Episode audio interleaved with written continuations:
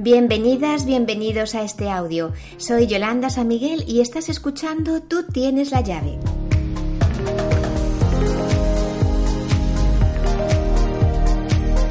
En este espacio abierto a la reflexión, hoy vamos a dar ocho claves para elevar la autoestima. Una sana autoestima es un requisito fundamental para nuestra felicidad. Es un sentimiento que equilibra nuestros pasos en el trayecto de nuestra vida. La sana autoestima juega siempre a nuestro favor y no se deja atrapar por la autocrítica destructiva e hiriente. Se podría decir que es una de las mejores cualidades que nos podríamos llevar a una isla desierta. Y ahora te preguntarás, ¿qué podría hacer yo tan solo con mi autoestima en una isla desierta? Te diría que es una buena pregunta. Y vamos a verlo.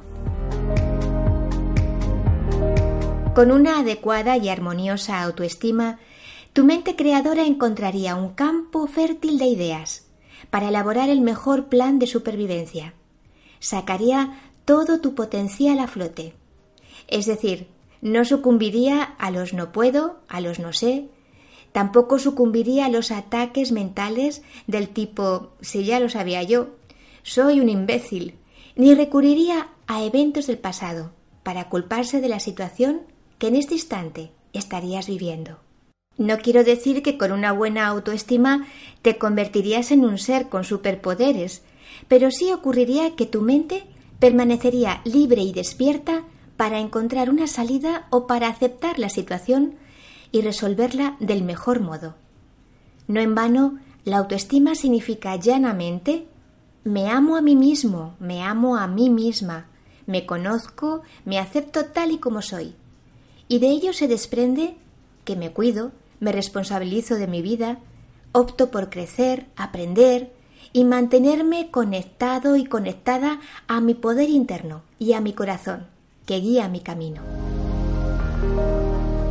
En esta isla desierta, si padeces de baja autoestima, no necesitas a nadie más para recordarte todos tus complejos. Te bastarás a ti mismo, tu pensamiento enjuiciador y hasta despiadado se encargará de demoler la pizca de poder que puedas sentir y te hundirá en el sufrimiento y en el victimismo. O podría ocurrir que esa situación tan límite te hiciera darte cuenta del ser tan valioso que eres, de que es posible salir vivo o viva de una experiencia tan cruda. En este caso, la isla desierta podría salvarte de tu ego, y al mismo tiempo te haría consciente de lo que en esos momentos calificarías de tonterías. Porque recordemos que la baja autoestima es un habitante de la casa del ego. Ambos se retroalimentan y al hacerlo se nutren y se expanden. En la experiencia límite de la isla, calificarías de tonterías las situaciones derivadas de una baja autoestima de tu pasado, como cuando te mirabas al espejo y te decías lo gordo o lo gorda que estabas, o cuando no te atrevías a hablar porque creías que tu amigo era más inteligente que tú, o cuando ibas a una entrevista de trabajo y ya sabías que no iban a contratarte porque ya eras muy mayor y la juventud está más preparada que tú, o cuando creías que nadie se fijaría en ti porque no destacabas en nada. Podría inventar muchos más escenarios y seguro que podrías aportar tu lista personal de ejemplos de baja autoestima. Pero en serio, ¿tenemos que recurrir a experiencias límite para darnos cuenta de lo que valemos cada uno de nosotros y de nuestra grandeza? La vida es incansable a la hora de mostrarnos el camino del crecimiento. Hace mucho tiempo, en un momento de mi vida, fui a clases de baile. Y allí se desataron en mí sentimientos de baja autoestima y pensamientos despiadados de autocrítica. En aquella época Resolví esta turbulencia emocional fijándome en la naturaleza. Empecé a visualizar a cada una de mis compañeras y a mí misma como hermosas flores. Éramos todas flores de distintos colores y formas, cada una con su característica. Creábamos un jardín bien hermoso.